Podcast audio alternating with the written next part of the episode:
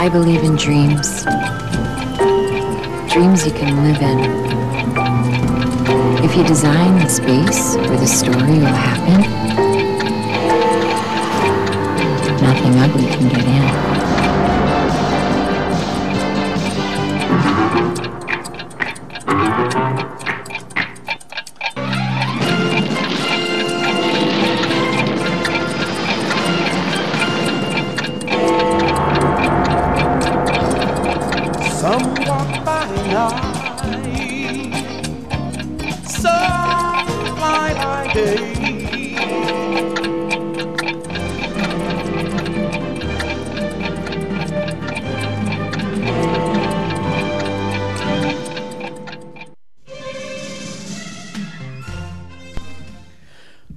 Pero muy buenas tardes. Acá estamos en este horario prestado. Sí, horario semana- prestado. No sabemos quién, se, quién nos prestó. El aire. El aire. No es de nadie. El, el- el fantasma de la radio. Es nuestro horario original en cierta parte, porque no habíamos arrancado los martes hasta ahora. Yo ya ni me acuerdo. Ya ni me acuerdo. Me parece que sí. si Hace fueron tanto tiempo que somos exitosos. los primeros dos, me parece que por Claro, lo menos claro, fueron en este me horario y que después sí. le copamos el horario a. Sí, no, a nos fuimos al miércoles y después jueves. Pasamos en Sí, orden, por todo, vamos manejando todo lo que es la grilla, ¿no? Porque lo hacemos cuando se nos canta. Exacto. hay que Obvio, no estamos decirlo. atados a ningún tipo de cronograma. Dijimos, No, hoy es feriado porque en Argentina, por, Sí, si nos por si escuchan nos de escucha lado, gente del mundo. en Argentina hoy es feriado Sí. por el- la guerra de Malvinas, Sí. el 2 de abril. Entonces nosotros dijimos que nos vamos a quedar en casa. No, no. No Nosotros hicimos, somos- íbamos a hacer radiotón, pero bueno. Sí. no, no todos tienen este amor a la radio como No, no, no. nosotros, chicos. Me digamos parece la que un día hay que hacerla de sorpresa, porque me parece que el avisar Sí. Genera pánico. Sí, porque son vagos. Sí. El vago vos le avisás y ya se separa de la pala. Sí. Porque es así. Es Un de día la pala salen todo corriendo. Un día que había- habría que organizar la grilla de la radio diciendo, che, este jueves no podés salir, vas a salir el martes y así a cada programa sin decirle Sí, a ¿por todo qué? el mundo. Exacto. Es verdad, es verdad. La gente es muy vaga. Sí, no, no, no, Así no va a salir paliza adelante con No. esta gente. Así bueno, mi nombre es Mariano Core, arroba mcore71. Mi nombre es Marisa Cariolo, arroba Cariolita. Mi nombre es Daniela Failias, arroba Dani Failias. Así que bueno, y- ¿cómo estoy con el así que bueno? Tengo que Sí, vio que eliminar. uno se escucha. Yo Sí. cuando hago, porque es importante escucharse para Sí. ver los, los, y uno sí tiene latiguillos. Sí, Sí. Sí, sí, sí. sí. Hay que tener cuidado con él, básicamente. básicamente. básicamente, Así que sí. bueno, totalmente es muy mío también. Sí, sí. Y vio que uno tiene a veces latiguillos hasta en los audios de WhatsApp.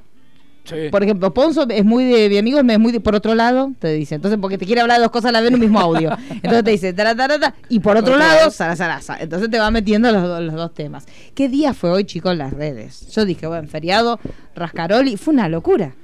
Sí, Tiraron están teaser, póster, que esto te lo. Basta, chicos, qué falta de consideración.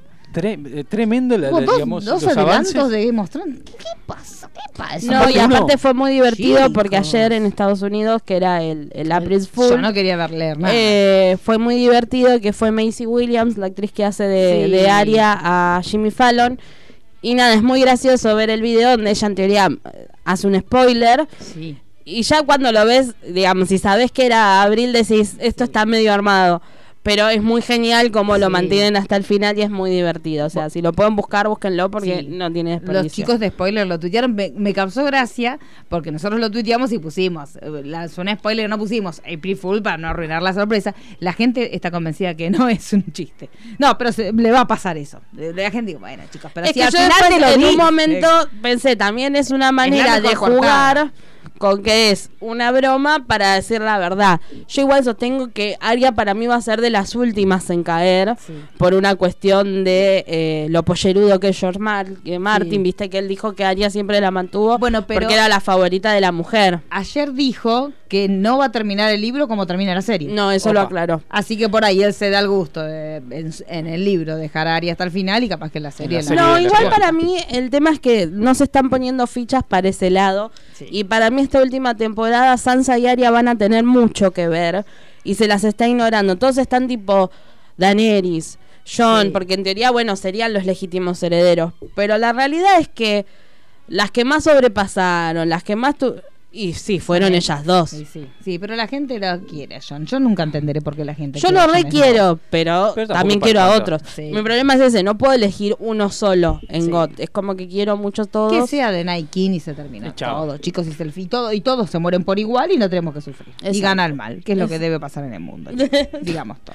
Antes de, de Sí, arrancar con de el tema, adentrarnos. de, de adentrarnos por el- con el tema de hoy, ¿vio Walking Dead? ¿Sabe que no? ¿No? ¿Sabe que no? Estuvo, está muy bien, ¿no? Estuvo- Ya Winter, y- Winter y Gia, ya no es Winter Sí, sí, sí. ¿no? Ahora la- eh, el misterio, viste que cada serie tiene su misterio de por qué, bueno, por qué sufrieron tanto o están sufriendo tanto el invierno, que nunca hubo un invierno desde Sí, que- porque no son argentinos, que nosotros Claro. no vivimos esos, como esa vez que nevó, que andábamos todos como locos y, Sí. nos sacábamos fotos, pero a ellos les suele pasar. Es Más o menos que- crudo, pero es normal que la nieve y todo esto. Están como locos, Están ¿no? como locos porque pero nieva. tuvo, no tuvo, eh, por lo que leí yo en las redes, no tuvo un gran cliffhanger para la temporada No. que viene. Fue un capítulo tranquilo. Sí. Ah, ya de- terminó la temporada. Ya terminó la Sí. temporada, después del final del, del anteúltimo capítulo, fue un capítulo tranquilo en el cual, bueno, le llega el invierno, eh, se tienen que mudar del reino porque se, se cae a pedazos. Y ¿Por todo el frío? Por el frío. reino, ¿ves? Es- Están El del choreo a God, que mirá cómo lo describe. Chicos, todos. El sí, reino. Sí. Eh, Están flasheando Winterfell. Sí, Hay que decirlo. Y ahí hubo un hurto, ya lo dijimos la Sí, semana pasada. sí. Sí, sí. y bueno, se tienen que mudar y el tema es atravesar por los límites que habían marcado los susurradores. Ah. Y bueno, atraviesan, pero es un capítulo tranquilo y hay una gran escena con Negan y... Ay, Dios mío. Ya qué parece- cosa Y- del Y bien. Dean y Sam. Ah, no. Ya, está, ya lo soltaron y ya está empezando a tomar eh, protagonismo. sus riendas. Está empezando a hacer lo que nosotros dijimos que iba a hacer. Nosotros dijimos que como que él iba a tomar la- las riendas de la situación y iba Está- a ser el vengador. amigó con el millones. Avenger. Claro. El Avenger de la Eh, nieve. Una cosa así, eh, se amigó con millones. Sí, ah. Así que va- Bueno, va lado. bastante floja, chicos, porque yo no me amigo para nada. Una cosa así no mi amigo. Pasa que en ese, en ese contexto de un mundo posapocalíptico en el cual, Yo me quedo viuda, chicos, y está Negan ahí. viste, Hola. Eh, claro. Tengo dos pibitos para alimentar y se los llevo. viste, Claro. por eso, entonces digo, Sí. es el- el- el- la ofensa Sí. dura cinco minutos, Sí. porque es- te tenés que volver a acomodar en, el- en la nueva realidad que tenés en ese Sí, momento. eso es cierto. Pero bueno, vamos a dejar de analizar estas Sí, cosas chicos, que- dejemos de hablar de otra serie, porque si no me tendré que hablar de todas las cosas que dijeron. No, hoy hubo muchas novedades, chicos. No vamos Sí. a ir a ver los Avengers los primeros días porque nos sacaron los descuentos. Sí. Y a- No, esto no, es un, eh, con esta crisis, ¿no se enteró usted? No, no me enteré Los yo. prim- de, hasta el 28, ¿no? Incluido Hasta es. el 28, sí. Hasta el 28 no se puede, ninguna película, o sea, ninguna sala puede ir con promo para ver la película.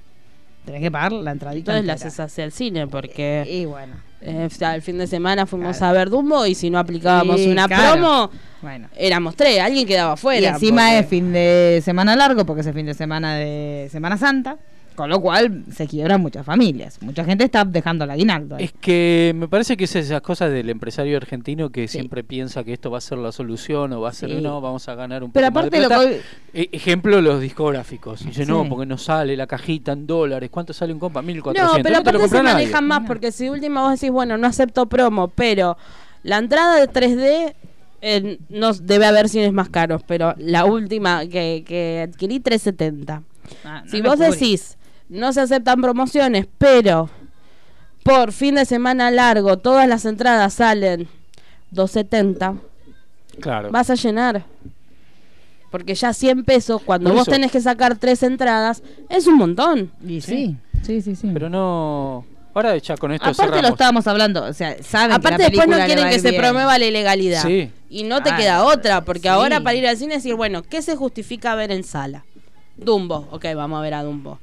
Esta se justifica en sala y no sé, bueno, que salga cuando se vea bien la veré online. Sí, sí. Porque si no... Pero aparte Pero- cuando tenés un producto que no... ¿Qué tiene para... O sea, es un evento cinematográfico y del universo de Marvel el más importante hasta Sí. ahora que cierra una etapa importantísima de 10 años.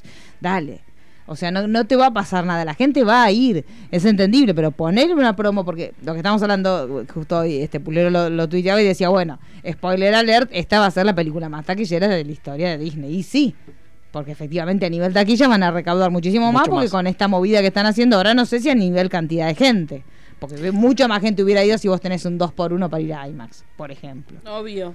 Aparte, aprovechando un feriado es donde más tenés que poner una promoción. Sí, que la gente que no se va a ningún lado dice, bueno, vamos al cine. Bueno, No, es que aparte de eso, si no dejas habilitados los dos por uno, hace un descuento, como cuando fue el mes del cine, que en todas las, todas las películas nacionales claro. Bueno, igual depende del cine. Había cines que es viernes, sábado, domingo, esa promo no iba, pero bueno, ponele. Haces, bueno, sí, este o fin como de se hizo en el Día de la. Mujer también, el Día de la Mujer, este, los espacios Inca se hacía una proyección Sí. especial a precios especiales y de películas dirigidas por mujeres. Ese tipo de cosas incentivan a que la gente vaya. Lo que pasa es que convengamos que este Disney no necesita que Sí. incentive aparte nada. que, que- que acá No, pero no tanto por los por, por, por Disney, sino por los cines, porque sacando las grandes cadenas hay un montón de cines que cada vez tiene menos gente. Sí. Pero acá lo que pasa, eh, eh, por ejemplo, El último disco de McCartney en CD, en disquería, 1400, disco simple, nacional. Sí. Competía con la, cinc- con la edición 50 aniversario de los Beatles, importada, porque acá no se editó, alemana, disco triple, en CD estoy hablando, Sí, sí. a mil. Claro, es una locura. O sea, un disco triple era más barato que un disco simple. Sí, sí, es una Pero esa es típica cosa que pasan acá que no se, Sí, que no se entiende. que no se entiende. Y ahora, fuera de, Sí. de tema, ¿usted se acuerda más o menos lo que significaría 5 australes en finales de los 80, plata de hoy? Porque yo con 5 australes comía dos veces y iba al cine ¿En serio? en ese momento. ¿Y cuánto sería? No sé. Porque No, siempre nos acordamos con mi amigo, le digo, ¿cuántos serían 5 australes? No era mucho tampoco. A ver, vamos a pedir sería un 500? encarecidamente. La entrada igual era mucho más barata. Sí, sí, sí. Vamos Mucho a pedirle barata. encarecidamente a Google. A ver qué, a ver qué Que dice. nos haga la tabla de conversión. ¿Cuánto? Íbamos bastante seguido al cine con esos 5 australes. Era, era menú Qué de Pamper, belleza. Cine y pizzería Roma. Esa era la... Nos están escuchando mientras que estudian holandés. Mire usted el vos. nivel que tenemos nosotros. Lo nuestro ya es... Sí, es una cosa de loco. Nos- Así que le mandamos un saludo a Sebastián Cancinos, que está viendo cómo nosotros desde acá, de este país miserable que él abandonó a pri- fines del año pasado, creo que fue, que se fue a Holanda, y este él le está escuchando como nosotros estamos debatiéndonos por una mera entrada de cine. Exacto. Y, Y si cuando se podemos ir entere a- que acá los quesos, el queso de raya del supermercado tiene Un alarma, austral- no vuelve más. Un austral era mil pesos. Ah, un montón. O sea, 5 mil pesos eran. Opa, y sí, alto guiso, chicos. Así que bueno, Porque bueno dice, a ver, no rendía nada. Con 5 australes hacíamos dice tres diciembre cosas. de 1991, australes, eliminación de tres ceros. Un austral igual a mil pesos argentinos. Y pesos argentinos eran diez mil pesos ley.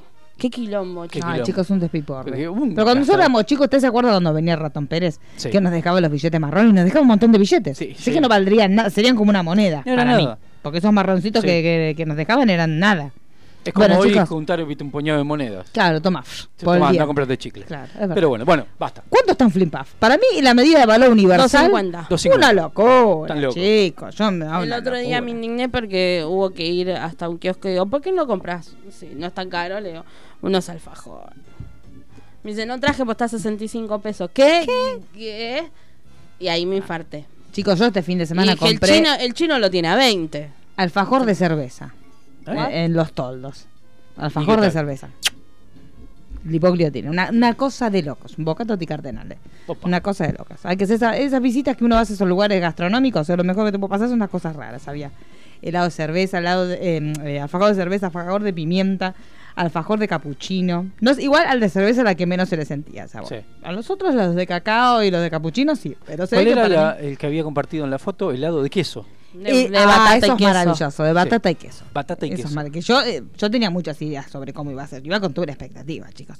La cuestión era así: tenían como un circulito que estaba como frío, frío, frío, como si fuera tipo de helio. Sí. Entonces mezclaba, había una mezcla que era de queso con este pedacitos de dulce de batata cortados.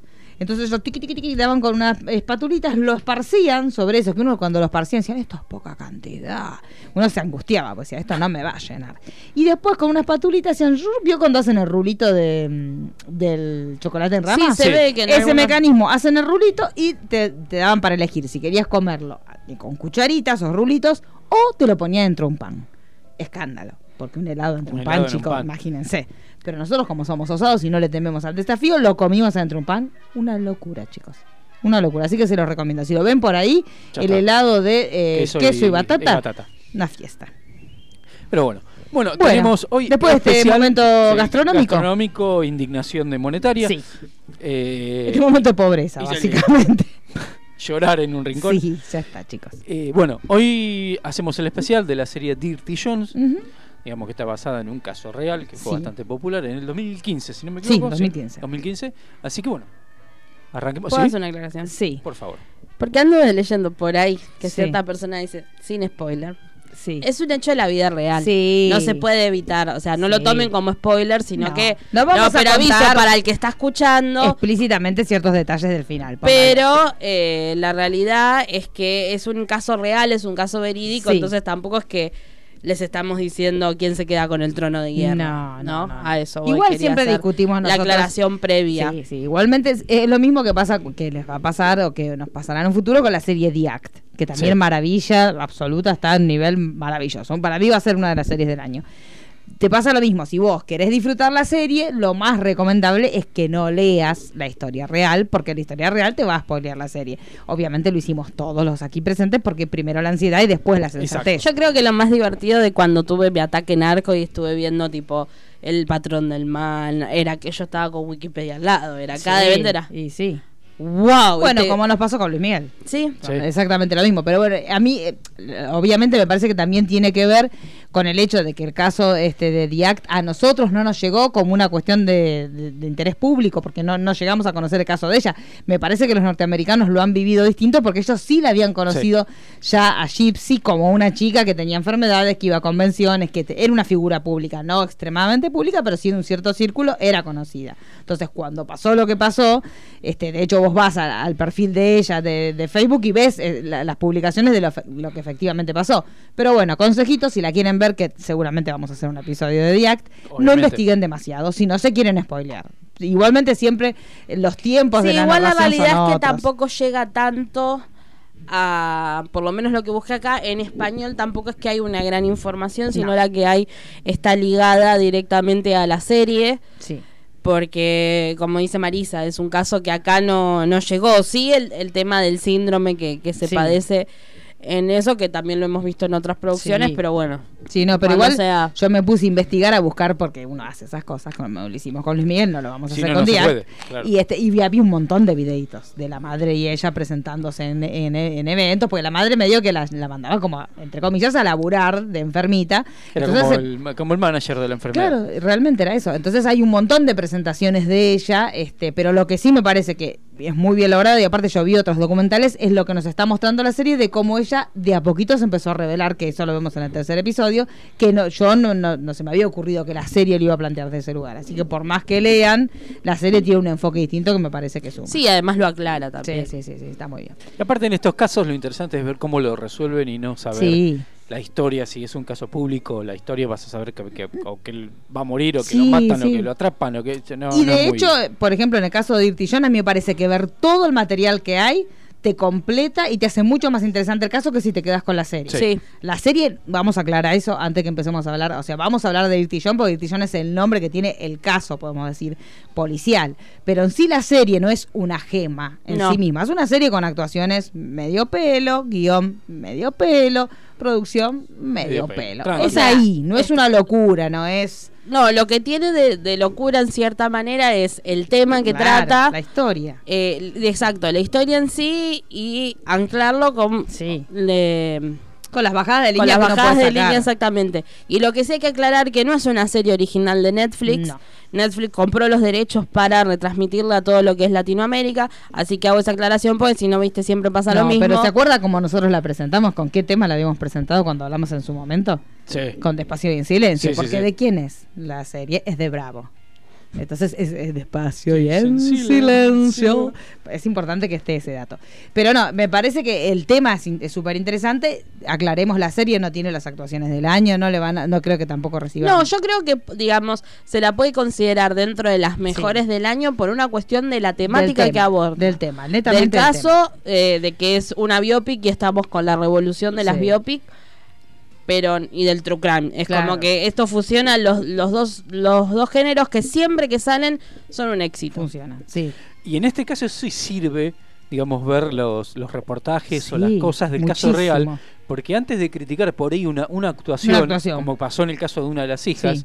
diciendo es insoportable, que esto Esa es lo otro", vocecita. Es cuando ves insoportable, eso eh, sí. a, la, Sí, a sí. la piba real, Eh. es tal cual. Bueno, lo mismo va a pasar en su momento con The Act.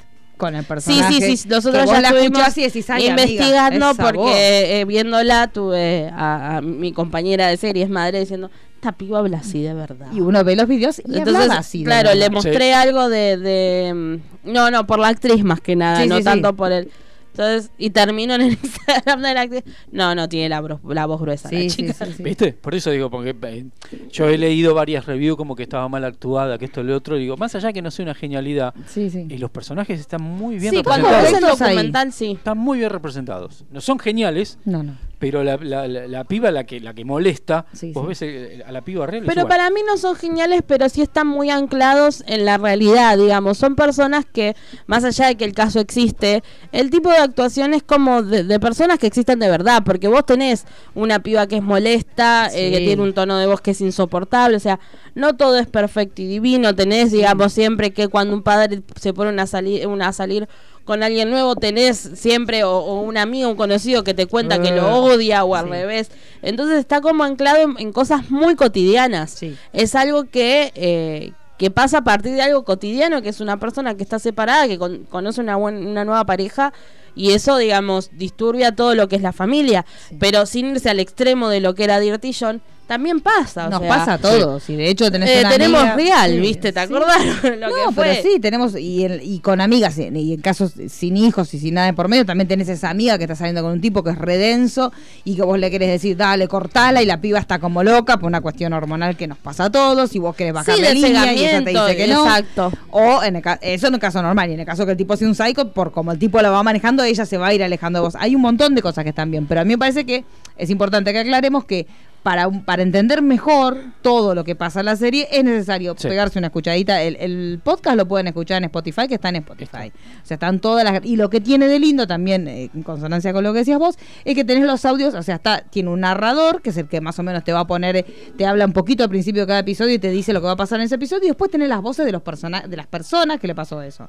Porque así fue como surgió, que eso lo vemos recién en el último episodio, cuando Debra dice, bueno, ahora yo quiero contar mi historia. No vamos a contar cómo termina, pero después de que termina la parte problemática, dice, bueno, yo quiero que esto le sirva a alguien. Entonces ahí es donde se contacta con este periodista de Los Angeles Times, que primero hace una nota y después ve la beta y dice, no, hagamos directamente hagamos un podcast. Hace el podcast con ella, con las hijas, con un montón de testimonios más que no están en, en la serie todos reflejados. Sí, porque en realidad Dirty John se basa Sí. solamente en el caso de Debra, Sí. sin irse mucho más atrás en el tiempo.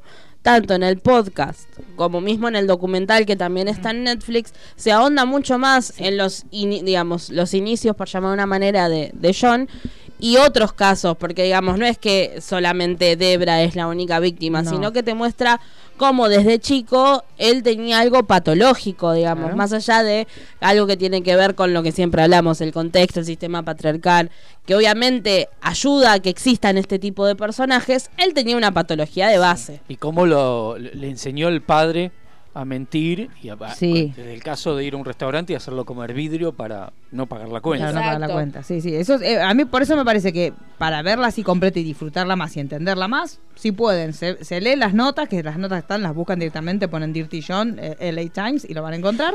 Si pueden y si ma- el podcast se extiende bastante, no hace falta este, saber mucho inglés, porque Sí, si lo entendí se yo, se entiende. entiende. Este, que son varios episodios y que van contando distintas cuestiones, pero sí el podcast está dedicado a la, a la relación de Debra y, y de Y después, si quieren adentrarse un poquito más, tienen el documental. eh, ¿Cómo se llama el documental? La verdad. Eh, la, ver- La verdad. Sí, de, la de verdad. Dirty Truth, una cosa así. Sí. De Dirty True, creo que The se llama. Dirty The Dirty True.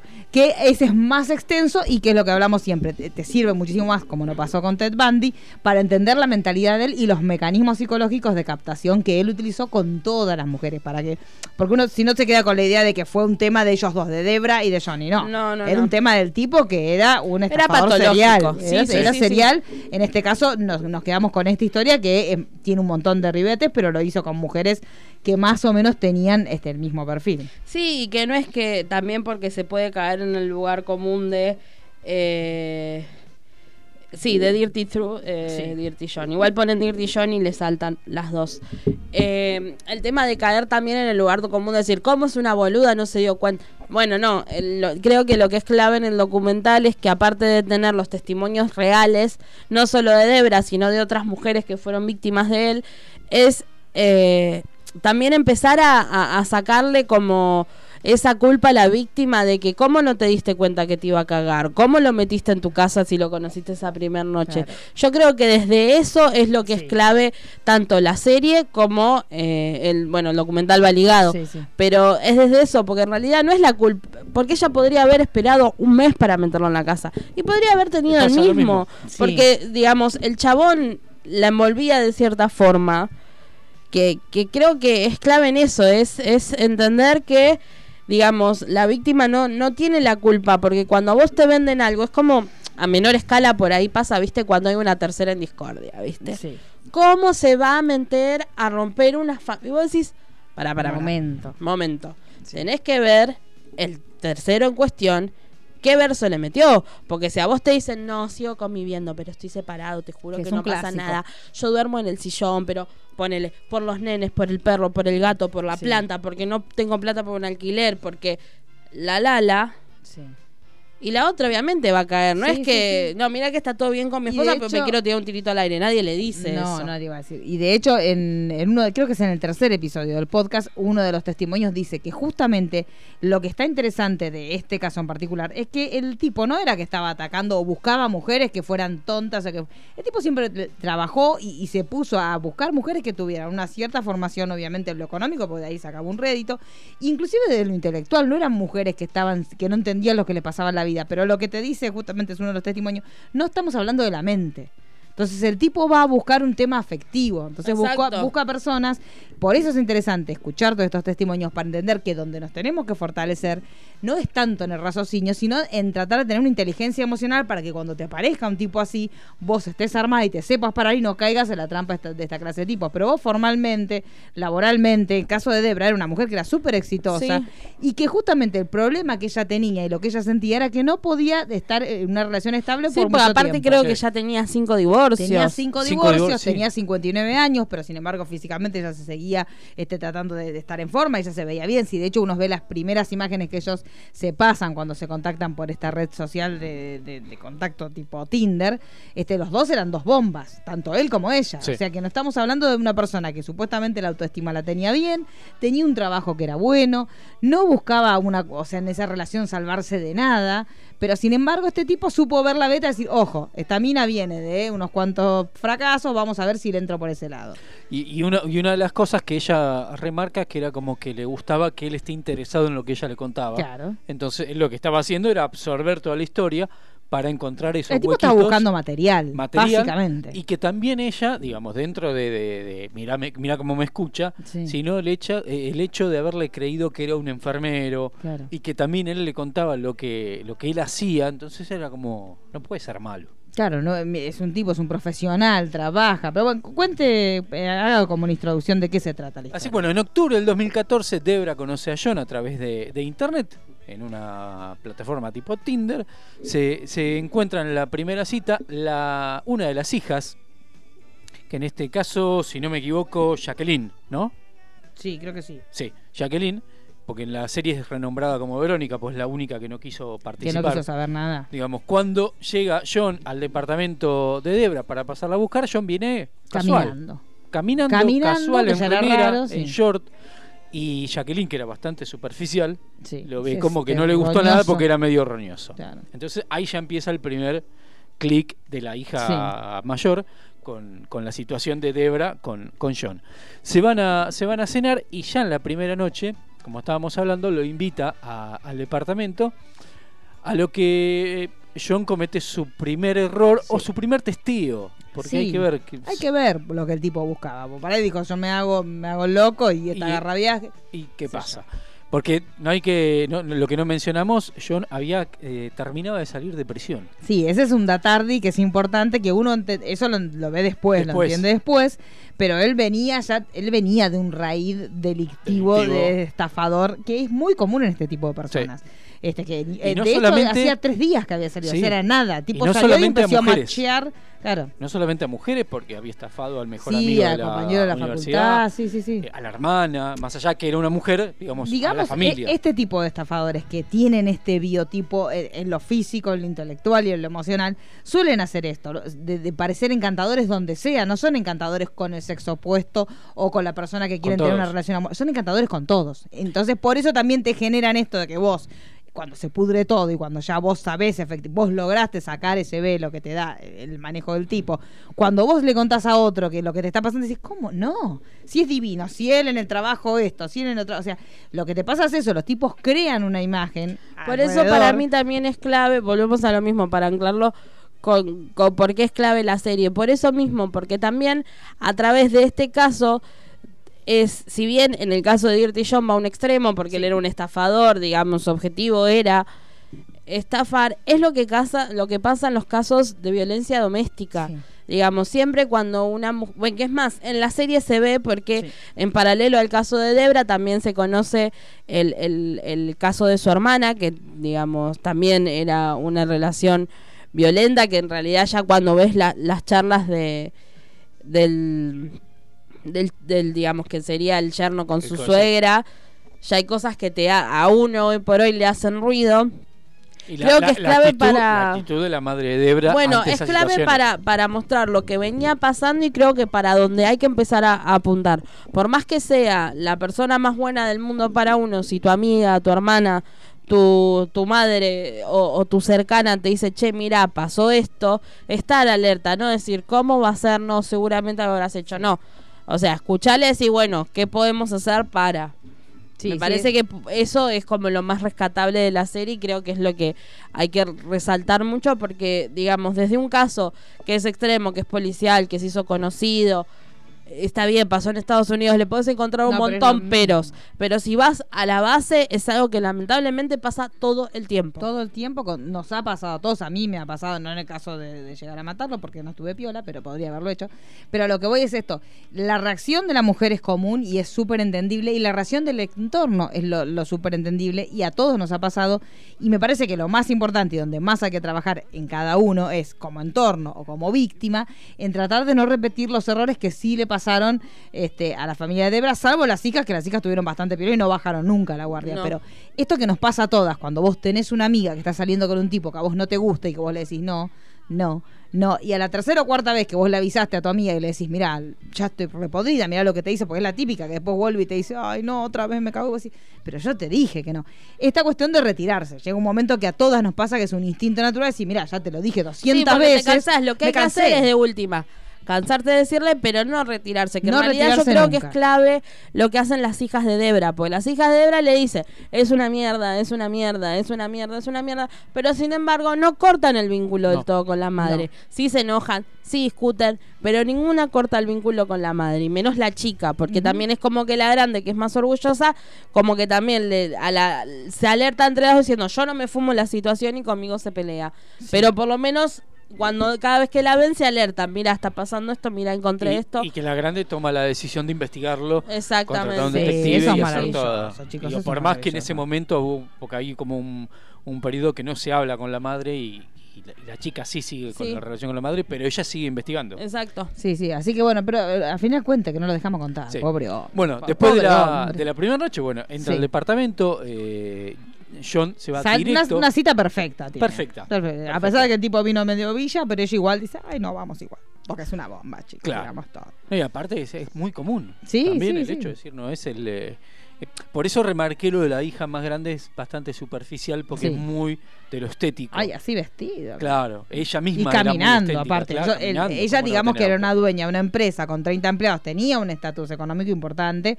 Y el tipo, la primera cita, la viene a buscar caminando y en bermudita y remera.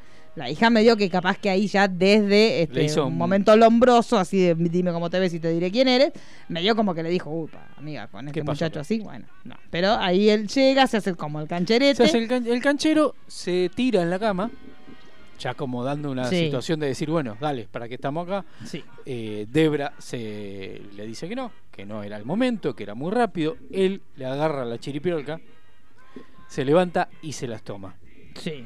sin mediar palabra. Se va, da un portazo, pero ¿qué es lo que hace acto seguido? Le empieza a hacer el entre, mandándole un audio, pidiéndole perdón, Claro. que se equivocó, que pensó, que no pensó. Sí. Entonces, eh, ese es el juego que veníamos hablando Sí. De Que es muy del psycho. El psycho te hace algo que por ahí tiene que ver, sí, con el plan inicial y cuando ve que vos te opusiste resistencia, ahí ah, tira para atrás y se hace bonito. Exacto. Que esto, en los casos de abuso, en los casos de mujeres golpeadas, es muy común de, después de una tremenda golpiza, que el tipo te diga, nunca más lo voy a volver a hacer, yo me mato si te Exacto. lastimo. Esta cuestión de esa disculpa exagerada, que tiene que ver con tratar de limpiar culpas. En este caso era una estupidez lo que había pasado, Sí. porque en definitiva era como, si hubiera sido un tipo normal, era como una, una cosa de destiempos entre los dos. En realidad lo que hizo ruido es la reacción de él. Claro. No el hecho de si hacemos o no hacemos Sí, algo. o si me acuesto o no me acuesto, no era una- algo tan grave, pero el tema de que el tipo después te pida disculpas así con una intensidad medio desproporcionada a lo que había hecho, sí tiene que ver con la patología Sí. del tipo. Y bueno, a partir de esta, de esta situación, digamos, como que empieza a ir todo muy rápido en la pareja. eh, él ya le pide casamiento, se casan Sí. sin avisarle a nadie. Eh, Se casan aparte muy piola, o sea, él, ella va por una cuestión de trabajo a Las Vegas Sí. y él va y se te acompaña. Y allá en Las Vegas es recontra común esto de ir a casarse. Es casi un lugar que es como un destino obligado si vos querés tener un casamiento así medio los medio dos solos. rápido, a lo Elvis. Sí, claro, sí, a lo Elvis, a lo Friends, o sea, Lo muy, sea. muy una cosa que suele pasar. Ir a Las Vegas es ir a emborracharte o a romperte todo o a, a casarte. Entonces ellos O todo junto, como Sí, Britney. O todos juntos, sí, sí. Por eso, entonces ella se va a este viaje de negocios, lo lleva, porque él aparentemente tiene muchas actividades, pero por otro lado, cada vez que ella le propone algo, el tipo la acompaña. O sea Sí. que ahí también te resulta raro. pues, decís, Otra ¿cómo? cosa, desde que las hijas le, le decían, ¿cómo, ¿cómo usa tu auto todo el tiempo? Lo que pasa es que él hace la- la- me hace mandados. Sí. O sea, le hacía mandados, digamos, reales dentro de toda la peripecia. Sí, la peripecia la que peripecia hacía. que ella. hacía, digamos, para estafarla. Pero, pero le hacía el- el- los mandados de ir a la tintorería, que hacer Sí. eh, y llevar esto, sacar lo otro. Pero bueno, eh, le- se, se casan a escondida de las hijas, Sí. ocultan un tiempito el tema Sí. de, de casarse hasta que él se cansa diciendo no, me voy a No. dejar el anillo, que Sí. se den cuenta que nos Sí. casamos. Y Casi se- indignado. Sí. Fingiendo Y aparte indignado. presionando. Claro. presionando pre- y donde, eh, eh, la plata en la, en la caja de seguridad, cuánta plata tenés, por qué no lo ponemos Sí. acá, sacala del banco, ponela acá, llévala para allá, empieza como a tomarle, a manejarla Sí. para tomar decisiones de que sea una cosa 50 y 50, de Claro. que él tiene que saber dónde está la guita. Eh, alquilan una casa, eh, se van de la casa donde estaban viendo y alquilan una casa, digamos, mucho más grande, mucho más en la... No me sale. Igual decir, eso también es en la que- playa. En la playa, que la primera casa era una locura, que Una también locura. ella la había alquilado porque había había visto que también esta cuestión que decimos como todo eh, se ponía a disposición de como de un plan maestro siniestro del tipo, pero ella como en un momento dice, bueno, si las chicas no se llevan bien con él, alquilo una casa y me voy con él sola, que es otra vez hacerle juego al tipo, o sea, lo que el tipo quería era justamente eso, que la Alejarla de mina las hijas. se ale- estuviera alejada de los hijos para poder generar este, esta cuestión de dependencia. Igual, perdón, tengo que hacer un detalle Sí. menor. Pero me, me mata porque teniendo el poder adquisitivo que tenía, que alquile. Es algo que me, me Sí, llamó pero igual el la alquiler era carísimo, no sé, Sí. era, era como si acá, no sé, acá Sí, sería una eran- cuota de un hipotecario. Sí, una cosa así. Cara, o sea, era, era como Sí, creo que sí, 7.000 eran, dólares, sí, una ella guasada. cuando va a hacer el coso creo que eran 80 mil dólares o algo Sí, así. 80.000 Pero dólares. esto decís, ¿por qué? Bueno, Claro, igual que eran- mejor. las 12 pero... cuotas eran como 80 mil Exacto. Sí, sí, una locura. Y ella lo, lo- lo paga porque, bueno, está contenta porque Está contenta. está enamorada, siente que otra vez puede volver a confiar. Esta cuestión de que ella también tenía bastante minada la confianza en el aspecto de la pareja. O sea, lo demás estaba muy bien, pero ella sentía que había tenido tantos fracasos matrimoniales que ese es un dato que el tipo se lo guarda y cuando la cosa se empieza a poder con ella, eh, juega esa carta también. No, y aparte yo creo que también tiene que ver con una cuestión, vamos a decir, cultural y social, de que como la mujer a cierta edad va a estar sola. Yo creo que también lo que pasa en Un poco es ese peso, porque si no me equivoco lo hablo un poco... eh, no se ve tanto en la serie, pero sí en el documental, cuando habla ella de eso, de que en realidad también lo que más allá de tener una inteligencia afectiva que ella no tenía, era el peso de también estar solo. Entonces yo creo que eh, es como empezar como a, a romper como ciertos mandatos, porque en parte lo que le pasa a ella es el hecho de decir, tengo casi 60 años, estoy sola, no puede ser. Y viste, decís, no es tan así, ¿eh? Digamos, podés estar sola, podés tener 7000 chongos, Sí. podés estar en pareja. Entonces también yo creo que hay un apuro desde eso, desde decir, bueno, conseguí un tipo que, aparte, más allá de que a mí personalmente ni, ni el real ni el de la serie me gusta, eran chabones pintones, Sí, lindos, sí. o sea, era un combo, no es que solamente era encantador y era copado, era buen mozo. Entonces Sí, sí. cumplía como todos los aspectos de el hombre ideal. El tipo para presentar en, en círculos sociales y decir, esta es mi pareja. Con- a esta edad, en en este momento de mi vida, conseguí a este hombre Exacto. que es un profesional, que en una reunión es un tipo que puede hablar con cualquiera, que puede hablar de cualquier tema, que era también lo que hacía el tipo, pero también esta cuestión de inserción social es clásico de- del tipo que es así. O sea, el tipo que es un maltratador y es un abusador y es un psicópata, siempre en líneas generales tiene inserción social. No es un Sí. tipo que está en un... No es, que- no es el tipo que va a estar en el costadito del salón mirando el piso. No, olvídate. Y, y me hiciste acordar una escena que es cuando van a festejar Navidad, Sí. que una de las hijas le dijo, si va él, yo no voy. Creo Sí. la más chica. Sí, la más chica. La más chica. Y ella cae con, con Sí, él, no le con importa dos nada. bolsas de regalos tipo Claro. Papá Noel. Sí, en realidad la que no va es la grande, la chica le dice está bien, va a ir, pero que no se Sí. acerque a los nenes. Exacto. Eh, y la tildan de exagerada. Yo tenía ganas de meterme claro. y pegarles a todos. Sí. ¿por qué la está tan exagerada la nena? Por favor. Claro, bueno, pero eso es el- eso nos pasa, que nos pasó a todos. A y todos, lo sí. que yo digo, lo que me parece que es común en todo lo que justo me- metimos todos especiales hablando sobre eso.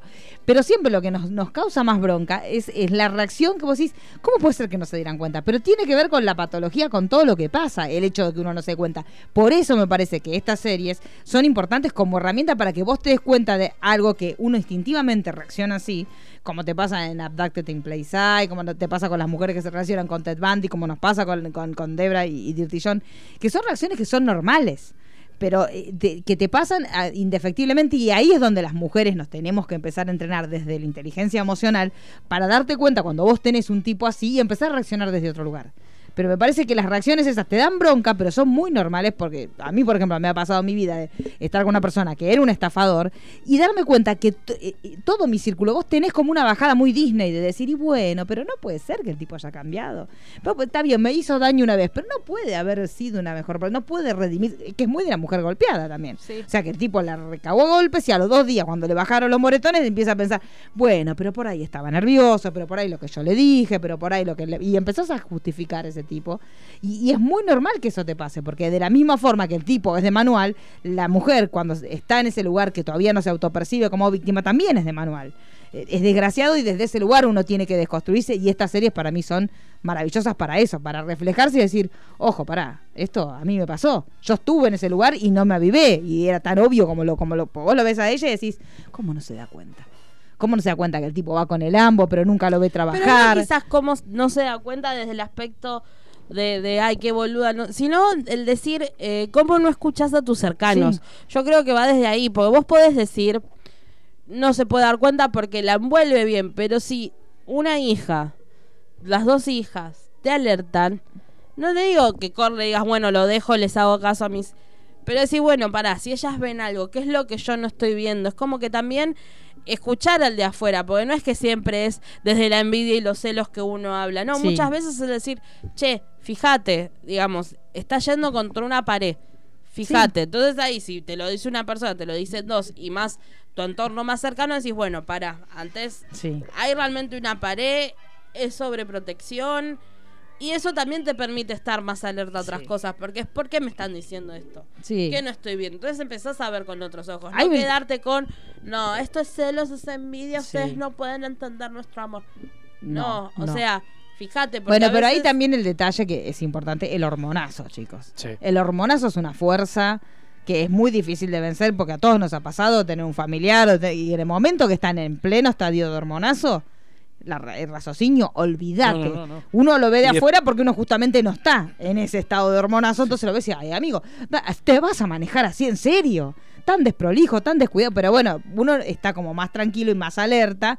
La persona que está en ese momento, lo que decíamos antes, una mujer que se sentía que funcionaban todo menos en el tema de constituir una pareja.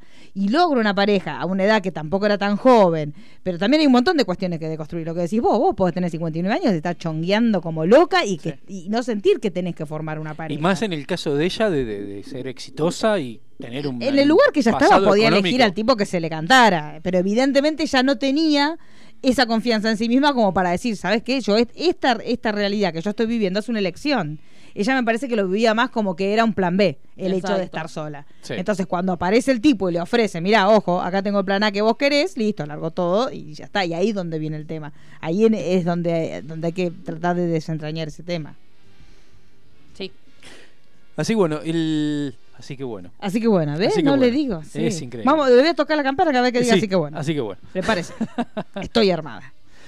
Eh, bueno, la, la situación no solamente se empieza, obviamente lo que venimos diciendo, eh, poner ba- bastante álgida con, con las hijas, sino también con la familia, con el sobrino, con, con- con el hijo de la, de la hermana que había sido Sí. asesinada por, por su Qué familia, es chicos. Eso, eso es tremendo. Y la, la postura de la madre. Sí. Es Porque que la postura de la madre es una bueno. postura tranquila. Es sí. una postura de esa generación y que es tremenda. Sí. Claro, Porque tranquila. es, es de la generación de eh, vos firmaste, ahora Sí, bancatela. te quedás. Que también eh, lo que hablábamos hoy en otro, por otro tema que estamos hablando nosotras fuera Sí. de aire, pero también hay que entender las distintas posturas y no juzgarlas, este, porque también es cada postura tiene que ver con el paradigma con el que fueron criados. Exactamente. Y hay un momento de deconstrucción que es necesario. Por eso también cuando juzgamos a gente que es más grande, que tiene otros, otras maneras de pensar, tampoco hay que ser tan duro, porque vos, o sea, y nosotros estamos en un punto del camino que ponerle que estemos en el medio.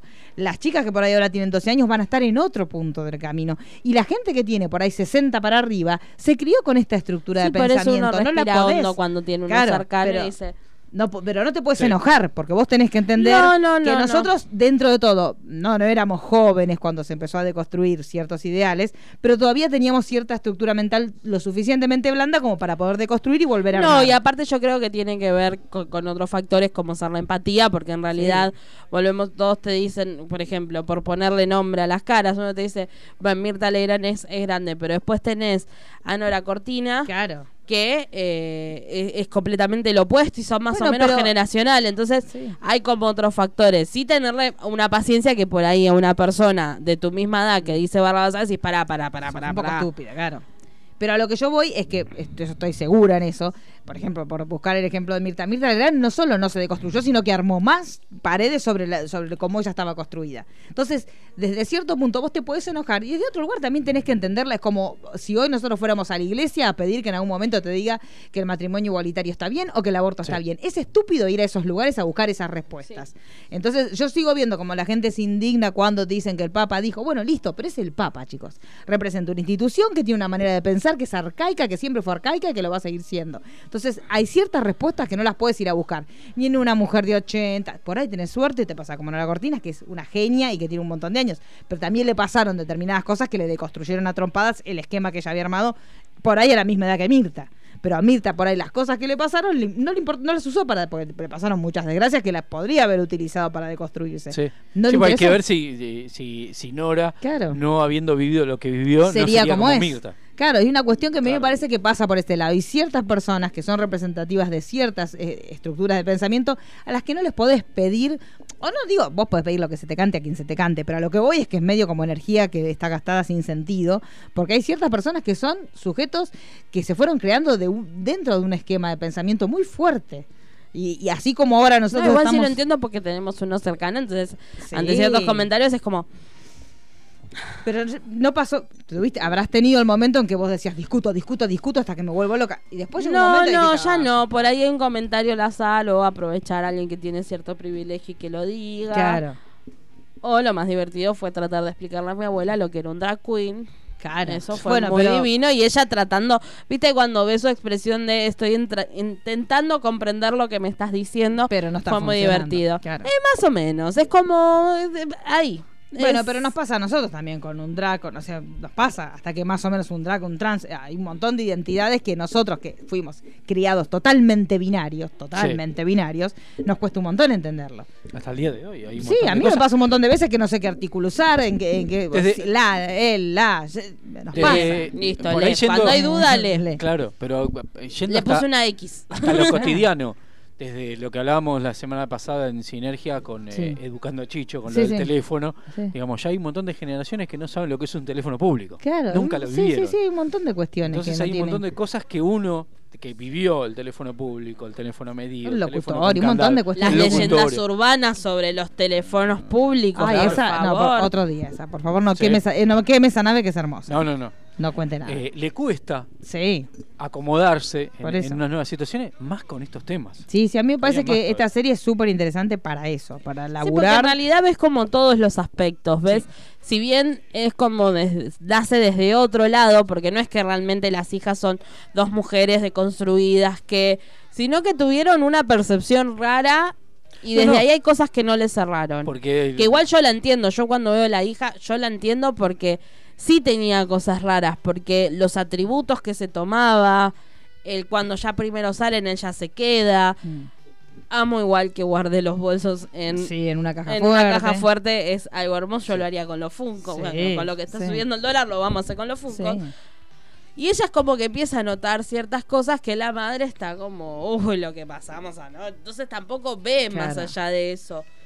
Sí, porque Claro, ella también, pobrecita, la, la viven todos. Digamos, Claro, a- todos. a eso Pobre iba. Debra, chicos. A, a eso iba, digamos, porque ahí te- es que- una vaca que- lechera que le están sacando todo. por ahí hay que tener en cuenta que las hijas, por eso remarco más la más grande, porque Sí. la chica era como más aniñada también, pero eran muy superficiales y Sí. vivían de la madre. Sí. En- de desde el alquiler, desde todo. Entonces, Y posiblemente el choque haya venido por ahí también. Claro. Te- aparece otro que te, de, de- de Me tu vaca lechera te saca Igual una la muestran trabajar a la más Sí, grande. sí, sí, pero A las dos en realidad. sí. Sí, sí. A la más grande igual como muy... Sí, trabajaba en un- trabajito en un- como recepcionista. Sí, es que en realidad yo creo que no tenían como muy- un trabajo para decir, bueno, pagate las salidas, pero Exacto. sin embargo Claro. tenían un nivel Era elevado una porque hippie conos, era como esas chicas que trabajan, dicen, yo me trabajo para salir, y vos te dan ganas de darle un esquiafo y decir, no, No, si yo no. trabajo para pagar todo. Claro, ¿Viste? toda es la el meme de Batman y Claro. Robin, Exacto, ¿viste? sí, sí, sí, que sí. Robin dice, yo pago para pagarme la salida. Y ahí. Tac, claro. esquiafo. Pero, pero bueno, digamos, empiezan los conflictos más que nada, digamos, con, Sí. con toda la familia, no solamente con las hijas, el sobrino que ayuda a su prima a, la- a las investigaciones, Sí. le ponen un... eh, un rastreador, un al auto. rastreador en el auto para ver si es verdad La cosa sana, chicos. que él le hace los mandados Sí. a, a Debra.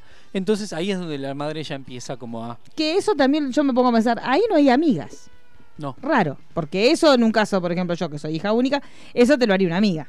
Bueno, che, me fijé Sí. en el Facebook de este tipo y sabés los amigos que tiene. Eso es muy de amiga. Muy de amiga cuando no te, cuando te ve contenta, pero dice esta está demasiado hormonazo, que te empiece a investigar un poco. Pero Sí. ella es raro que Debra no, Que no tiene, tiene amigas. Mujeres que le puedan tirar una bajada de línea, che, no. lo más cercano es la, la, la que trabaja con Sí, ella. la asistente, pero asistente. pero siempre no no muy sí, bueno, saliste con alguien, una Sí, risita y se ahí. terminó, listo. Pero si no es muy de muy de Pero amigas. por, ahí- por eso también tiene el- lo, lo que hablábamos, el hecho de estar sola. Ujú. Digo, no solamente de pareja, sino también de Sí. círculos Es de que sociales. también tiene que ver, yo creo, con, eh, va, por lo que se ve sacando algunos casos, la mayoría de la gente con plata, es como que en- lamentablemente voy a, voy a generalizar y alguno Sí. va a decir, bueno, no están así, pero es como que en ciertos círculos sociales que son más elitistas, no es la misma amistad que por ahí hay en otros círculos. Suena horrible, pero es como más, sí, nos juntamos a tomar el té, las masitas, la... Pero no, no es de, de- de esa amistad que se te arremanga a juntar Sí. el barro. Sí, es lo que decíamos recién, es- esa amiga que te, vos te ve medio pavota y dice, pará, yo, yo, me- yo me voy a poner a investigar cómo viene la Fíjate, mano. es más grande que Claro, vos. sí, sí. eh, sí, me, Me ha parece pasado. que sí, como- He estado mucho en el rol de las hijas. Sí. Claro, sí. igual hay que tener en cuenta que los yankees no son muy de los amigos. Sí, y aparte de que ella se mueve en como un nosotros estamos círculo, acostumbrados. Y ella se mueve en un círculo de mucho dinero. Exacto. Sí. Entonces también ella trata de, también no es en ese círculo muy simple decir estoy saliendo con un vividor. Claro. Porque es lo primero que el otro va a pensar cuando vos estableces una pareja. Uy, esta, esta la están viviendo. Es un a nosotros quién nos va a vivir si no tenemos nada, chicos. Sí. Pero si tuviéramos plata, sería bastante posible que digas, bueno, estás con este tipo, te está sacando guita. Entonces, en el caso de ella, también habría una cuestión de mostrar que esa nueva pareja era fuerte y que tenía que ver con el amor y no era que un tipo que la estaba viviendo. Entonces, me parece que de ese lugar también ella se replegaba en esta imagen de tengo a mi compañero que viene conmigo, me voy a, a Las Vegas y él viene, me voy a una Sí, cena viene y él vestido así porque viene recién de trabajar Claro. y estuvo hasta último momento trabajando. Claro. Se desloma. Se Sí. desloma, cambia las cosas para poder acompañarme. el tipo estaba el Me hace un licuado haciendo todas las mañanas. Ay, lo del licuado es genial. Genial. Los licuados Lo del licuado es molestos. genial, Sí. sí, sí, pero bueno. Aparte, ¿viste? Es, decís- es molesto porque a mí nunca me pasó, chicos. No, yo no tengo porque yo me- me traen un vaso de agua. Y encima Pero un licuado distinto. Sí, eso también. Sí, un licuado distinto todos los días. Chicos, qué detalle, por favor. Si No, vos el me licuado- decís, me lo espera, hago pipí, salgo y Sí. está en la mesa, sí. Sí. Pero así tan de que, primero que la despierta, me molesta. Sí. Sí, chicos. No, me despierto sola Sí. y ahí hago pipí. Bueno, ya las últimas caras de ella cuando le está el licuado, de Sí. no, vamos, amigo, déjese de jorobar. Porque ahí es como también cuando ella empieza a hacer el clic. Yo Sí. creo que también el tema de la plata fue algo clave con ella. Cuando él, él le dice, no, hagamos una cuenta o saquemos una caja de seguridad o me lleve... O yo te Y- guardo la Exacto, guita, y ahí es donde ella por ahí empieza a parar un poco la antena y decir, bueno, para. Que igual, digamos, no necesariamente tienen que llegar a tus bienes para darte cuenta que te pueden hacer mal, Sí. pero es como que creo que fue más allá de lo de sus hijas, fue como su alerta. Fue como decir, mm, Sí, eso, eso es raro, pero también eso es muy común. Sí. Eso es un tema como muy común. O sea, a mí me parece que por ese lado está muy bien planteado. Va- Vamos Sí. a ir rápido con la historia, Ay, que sí, ya no estamos chicos, ya. sin tiempo. Sí. Eh, bueno, él- nos podemos extender. Sí. Ah. Eh, él sufre de, de problemas de la espalda, que termina internado, Sí. y ahí es donde ella aprovecha Gracias para... a Dios. Gracias de la a Dios. En- toma distancia, se muda, saca todas las Ella cosas en el momento casa. que el tipo está, que sabe que es el único momento que el tipo no la puede monitorear. Entonces, est- estando internado, dice chau. Se Chau. hace la buenita, ay, qué linda, me voy un ratito, hace unas cositas y vuelvo. Tácate, camión de mudanza, se lleva todo. Pero Que lo pueden buscar, está hasta la filmación, que es hermoso, la Sí. filmación de la hija mostrando cómo se van y cómo... La hija tenía pánico, o sea, Sí. es una movida que las dos tenían pánico total. Allá a esta altura estaban las dos súper alertadas y la hija hasta filma el estado en el cual van dejando, o sea, van a dejar la casa cuando ya se mudan, porque ya tiene pánico de que el tipo Sí, porque aparte el tema es que habían cosa. averiguado que el chabón había, digamos, no solamente había tenido ciertos problemas con la ley, sino que después, para no pagarle a los abogados que llevaban su caso, él los demandaba a los Una mismos locura. abogados. Entonces sabían que Eso es muy él Sí, no, eso es muy no las iba a dejar ir fácil. Es como que Sí. todo lo que habían averiguado, él siempre encontraba una forma de darlo vuelta y llevarlo para su lado. Sí, y de hecho cuando ella empieza a desconfiar, que esto no lo contamos, ella busca los antecedentes del tipo y el tipo tenía un nombre que no era tampoco muy particular, pero te saltaban un montón de antecedentes y el tipo le dice, no, debe ser un homónimo, no debo ser yo. Entonces la- ella tenía un montón de antecedentes, pero cuando los lee el tipo la empieza a engañar y ahí ella le vuelve a dar una oportunidad, por eso digo, eso nos pasa a todos, todos nos hemos dado segundas oportunidades a gente que no lo merece, este, pero la cuestión es esa, ella le vuelve a dar una segunda oportunidad y ahí viene el momento en donde es clave que si no, que si a cualquiera de nosotros nos pase a actuar, no enojarse con la que comete el error otra vez, con la que tropieza con la misma piedra, porque encima de que ella está cometiendo un error, si vos la dejas sola, estás haciendo Sí. mucho más fuerte al otro. Entonces ella cuando hace esto, lo, lo primero que hace es, si mis hijas se enteran, me revientan. Porque ya se- se- me, me advirtieron, se tomaron, realmente las hijas se habían tomado un trabajo, no es que a, a la ligera le dijeron, che, me pasa el tipo es un nabo y se dieron media vuelta. y No, le daba la sensación y como no iban a dar brazo a torcer, Claro. le buscaron, el- como que, digamos, vos también te das cuenta en un momento y decís, bueno, si no traigo evidencia no lo va a entender Claro. y fue como hacer eso. Sí, pero aún así no, no lo Sí. quiso entender, No. porque siempre el, el poder de la negación este, es... No, aparte que él obviamente promete, voy a cambiar, voy a dejar las drogas, Sí. voy a dejar... Ella lo que, sí lo que toma de, de diferente que ella lo tiene en una habitación, Sí. no es que se volvieron a mudar juntos ni nada por el Sí. estilo, entonces lo tiene como más controlado en el sentido de decir recupérate Claro. y vemos Y qué trabajan pasa. como si el tema de la adicción fuera el único. Porque aparentemente, o sea, él lo, lo encaró por ese lado. Que el tema de la adicción aparentemente es lo único que él lo pone así, tan, tan irascible, que Sí. después cuando vimos los documentales sí vimos que el tipo estaba jugadísimo, porque de hecho con otras parejas que él tuvo, este, él se iba de vacaciones y fingía una lesión para ver si podía entrar en un hospital y, y llevarse drogas. O sea, el tipo estaba muy jugado por ese lado, por el tema de las Sí. drogas. Este, que rarísimo también porque el tipo tendría que estar bastante lúcido, para hacer todas las movidas que hacía, pero sin embargo el tipo Pero podía lo mezclar manejaba. el tema de su adicción con la lucidez que le llevaba. bueno, pero está House también, que Sí. era alto Sí. adicto y sin embargo... ¿Sabe? En esta última, en esta última oportunidad ella igualmente está más con, el- con, viste, con el radar Sí. como mucho más prendido, entonces lo, lo descubre mucho más rápido Sí. cuando se da cuenta que él realmente no dejó las drogas y seguía en la misma situación y que ahí empieza toda la persecución a la hija, Sí, que le empieza como a acosar y a amenazarla y a esperarla con sí, el auto esto, esto es terrible. enfrente de la enfrente de la casa. Y ya tipo, ahí me parece que la pudrió del todo. Sí. Ahí abrió el juego definitivamente. Él ya después, cuando vimos los documentales, vimos otros casos que el tipo siempre era así descontrolado. Este, pero me parece que ahí es donde el tipo ya se, Ya se dio cuenta que había perdido todo. Era como la última carta, última del, carta terror, decir, tenerla si por el terror, o sea, decir, bueno, Sí, igual la, carta del encanto la tiré, bueno, vamos por el terror. A la hija más grande igual ya desde antes la estaba acosando. Recordemos en la serie cuando muestran que en el trabajo estaba empezando a recibir llamadas extrañas que el jefe le dice, fíjate cómo lo solucionás, lo de Claro. pedir el acta de nacimiento y rompérsela, Sí, cosas así, escupírsela. escupírsela. Entonces, Y no, no solamente eso, sino filmarse y filmarse escupiendo. Sí, ahí ya te das cuenta que al tipo no le importaba nada, No. porque vos sabes, yo mando este video y ella se lo va a mostrar a la madre. Sí. O sea, es lógico. Pero también acá hay otra vez esto de que hablamos de cómo funciona la estructura social, que cuando una, por ejemplo, una mujer recibe amenazas, en vez de cuestionar a los que la están amenazando, la sociedad empieza a cuestionar a la mujer que recibe amenazas.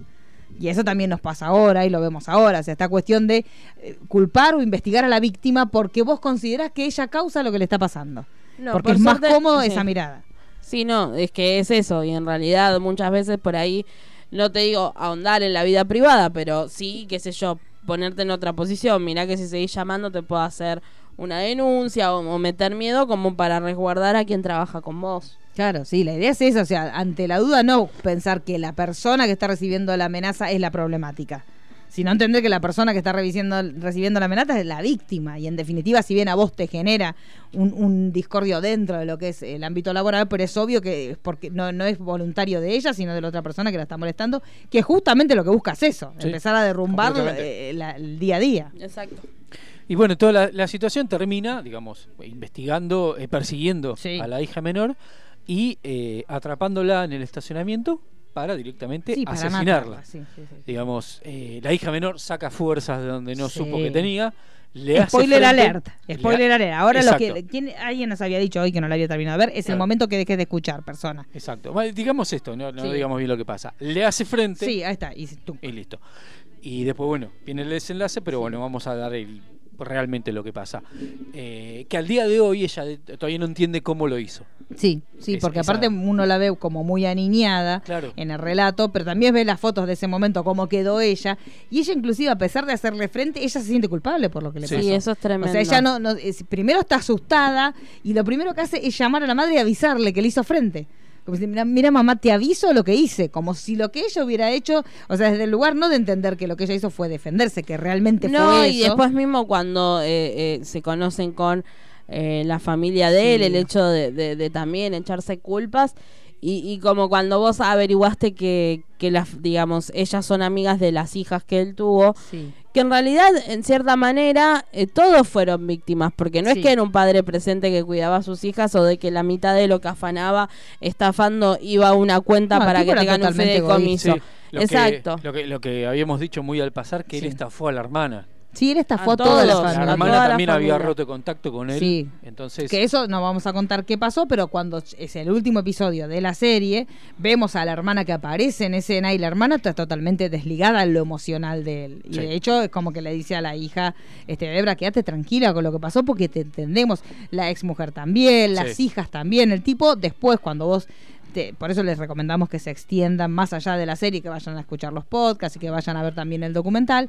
Uno entiende que el tipo nunca tuvo lazos afectivos verdaderos, como también lo dijimos cuando hablamos de, de sobreviviendo a Arkeli, no es que uno esté justificando a la- al estafador no, no, porque no. vos Sí. entiendas lo que le pasó en su vida, pero tiene que ver con la formación de esa psiquis tan afectada. hay una diferencia, lo que fue el caso de Ted Bundy, que Ted Bundy con, eh, con, con su hija chiquita sí tenía como más un lazo Claro, de lo que tenía eh, de John John. con sus hijas, Con que nunca les hijas dio que- Sí, no, de hecho él en un momento estaba viviendo con, con esta enfermera Toña y el tipo supuestamente la, para ella estaban en un medio de un matrimonio bien y estaban felices y él en determinado momento se fue. Se fue y chao. Como se no, van porque muchos aparte padres. no es que entender para justificar, sino también para, eh, des- digamos, también eh, sacarle también culpa a lo que son las víctimas, porque digamos, entender que viene con una patología de base, que no es que la mujer se puso una pollerita corta o le contestaba o no le cocinaba, sino que el chabón era así. Sí, sí, que el tipo era así y que efectivamente no tenía lazos afectivos, que no podía establecer lazos afectivos.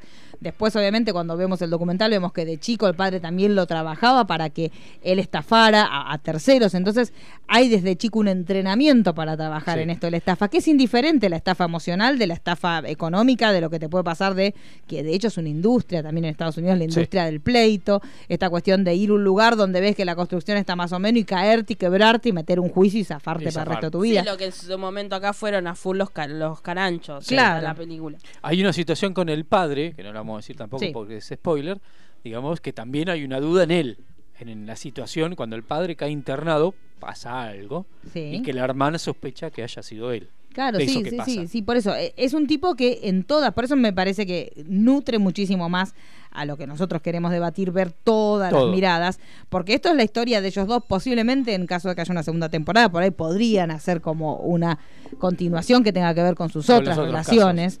Este, pero el tema me parece que pasa por ahí. El tipo siempre, siempre se manejó dentro de los términos de lo que es una estafa, ya sea emocional, ya sea económica Desde o como chiquito. sea. Fue entrenado para hacer eso.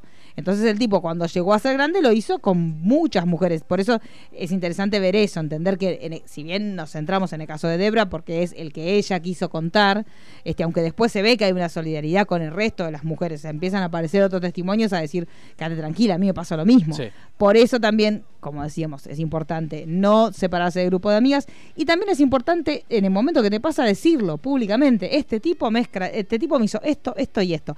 No cuando llegue el momento de que termine pasando una desgracia en tu familia, pero si vos, lo que decimos ahora de ya no callarnos y de denunciar lo que nos pasa, tiene que ver con eso, una red de solidaridad donde vos digas, no pasa nada si vos decís que un tipo te hizo daño a vos, porque no te, Exacto. eh, eh, vos tenés que decirlo para que el día de mañana otra chica que está en una situación similar con ese mismo tipo diga, ojo, Sí, pará, sepa lo que se ¿qué tiene que atener, Este tipo sepa se de que, ah, así. pará, vos Este tipo es esto. Si vos eh, mínimamente chequeás un poco y buscás y ves que tenés dos o tres testimonios de mujeres que les pasó lo mismo, vos te vas a alertar. Ahora, si todas nos callamos porque pensamos que somos nosotras las responsables del abuso, ahí es donde termina funcionando el patriarcado y donde todo termina repitiéndose indefectiblemente, porque eso está cimentado en el silencio de las mujeres. Yo miraba los testimonios de todas las mujeres que le pasaron cosas con él y todas terminaron tan traumadas que era como, bueno, me salvé, ya está, listo, me callo.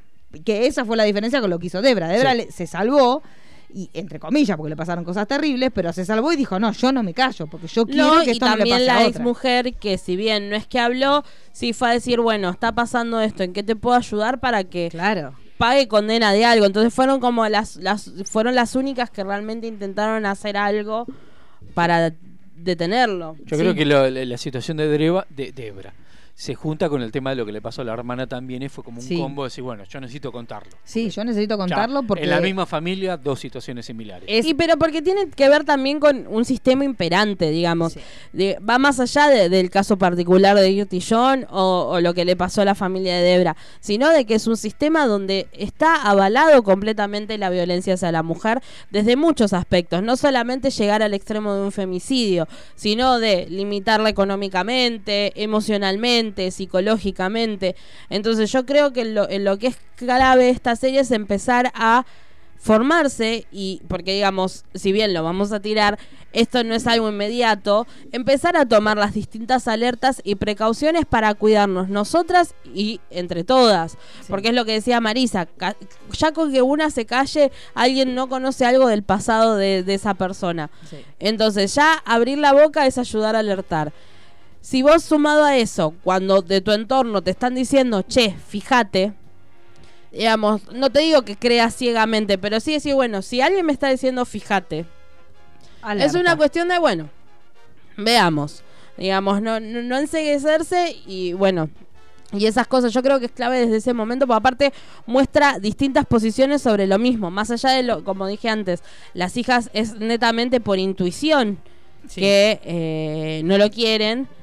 El- la postura de la madre no es que es, eh, es una garca, cómo va a poner a la hija así, sino que en su cabeza hay ciertas cosas que se permiten, como cuando hablaba con la hija que, que, que falleció de, bueno, pero es porque te quiere, no, sí, la quiere, pero no es normal que no te deje ir a comprar, no es normal. Claro. O sea, empezar a desnormalizar todo. Yo creo que son estas series las que sirven para, digamos, como decía Marisa, verse reflejado y decir, apa, yo estuve en algo así, o yo conocí a alguien que estuvo en algo así, o esto le pasó a alguien así. Entonces, decir, bueno, entonces hay que tener más cuidado. Hay que tener más cuidado, no hay que callarse, porque también es importantísimo no callarse. Y el hecho de que inclusive a todas nos ha pasado que cuando vos terminás una relación conflictiva de este tipo, lo primero que haces es replegarte en el dolor de lo que te pasó y callarte. Me parece hasta desde un punto de vista terapéutico mucho más interesante decir, no, ¿sabes qué? No, no, no solo no me repliego, sino que me alzo y alzo mi voz y hago que todos sepan lo que vos sos. Y desde ese lugar vos creas una red de solidaridad mucho más fuerte que la tristeza o, lo- el desazón que vos tengas porque un tipo te engañó, porque un tipo abusó de vos. O sea, vos te parás desde otro lugar. Cuando vos te termina de pasar algo traumático, pero vos, en lugar de estar llorando en un rincón, que es válido, cada uno hace lo que puede, pero me parece que es más útil que vos en ese mismo momento te levantes y digas, bueno, chao, pirulito de tal me hizo tal y y cosa en esta situación y lo digas. Y desde ese lugar vas a encontrar muchas mujeres que les pasó, porque desgraciadamente es muy común este tipo de situaciones, y vas a generar un lazo de empatía que a vos también te va a dejar menos sola, porque el tema de vos llorar en un rincón, sí, vas a tener tu grupo de cuatro o cinco amigas que te van a venir a bancar, pero no es más que eso. Pero si vos tenés una situación así y efectivamente vos abrís el debate y decís, este tipo hizo esto, puede, podés llegar a tener un montón de otras personas que te digan, sí, a mí me pasó lo mismo, me pasó lo mismo, y en definitiva logres que ese tipo o lo deje de hacer o se tenga, aunque sea, que mover en otro círculo. Pero vos vas a lograr algo. En cambio, quedándote callada, es un dolor que muere en vos y no, no tiene demasiado sentido. Sí, que todavía falta mucho para, para poder cambiar. Digo, hace poco iba, iba caminando y había dos pibas, 17, 18 años, hablando eh, entre sí de un chico que le gustaba. Y me dice, sí, pero tal te conviene más porque tiene auto. Sí, boludez. Claro, entonces sí, todavía falta. Como Sí. para- y está bueno que aparezcan este tipo de cosas, que me porque muchos dicen, eh, pero ¿cómo puedes ver eso? Eh, o, o criticar por ahí la serie que no esté bien actuada, que esto No, la otro. serie tiene unas actuaciones que son de una serie de medio pelo, pero tampoco Pero- me parece que nadie iba a buscar. O sea, hubiera Exacto. sido genial Es el caso. que estuviera Sí, Elizabeth es que en Moss, no realidad, sé. digamos, Es el va más allá de las actuaciones, es, esa el caso en sí. Y el- lo que dijimos al principio es entender que, aunque no parezca, es algo cotidiano y constante, y más en ciertos sectores que, digamos.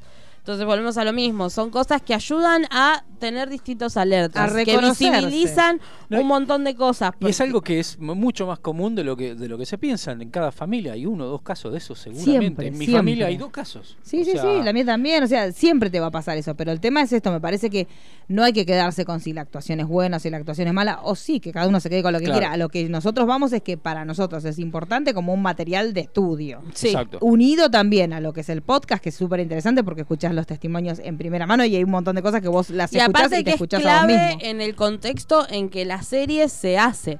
Porque no hubiese sido lo mismo esta serie estrenada 10 años atrás. No. Entonces yo creo que también es clave eso, es el contexto que permite que estas historias, es lo mismo que hablamos en el especial anterior, son contextos que están permitiendo que un montón de historias salgan a la luz y esto también ayude a distintos tipos de víctimas, de distintos tipos de abuso, a decir, bueno, pará.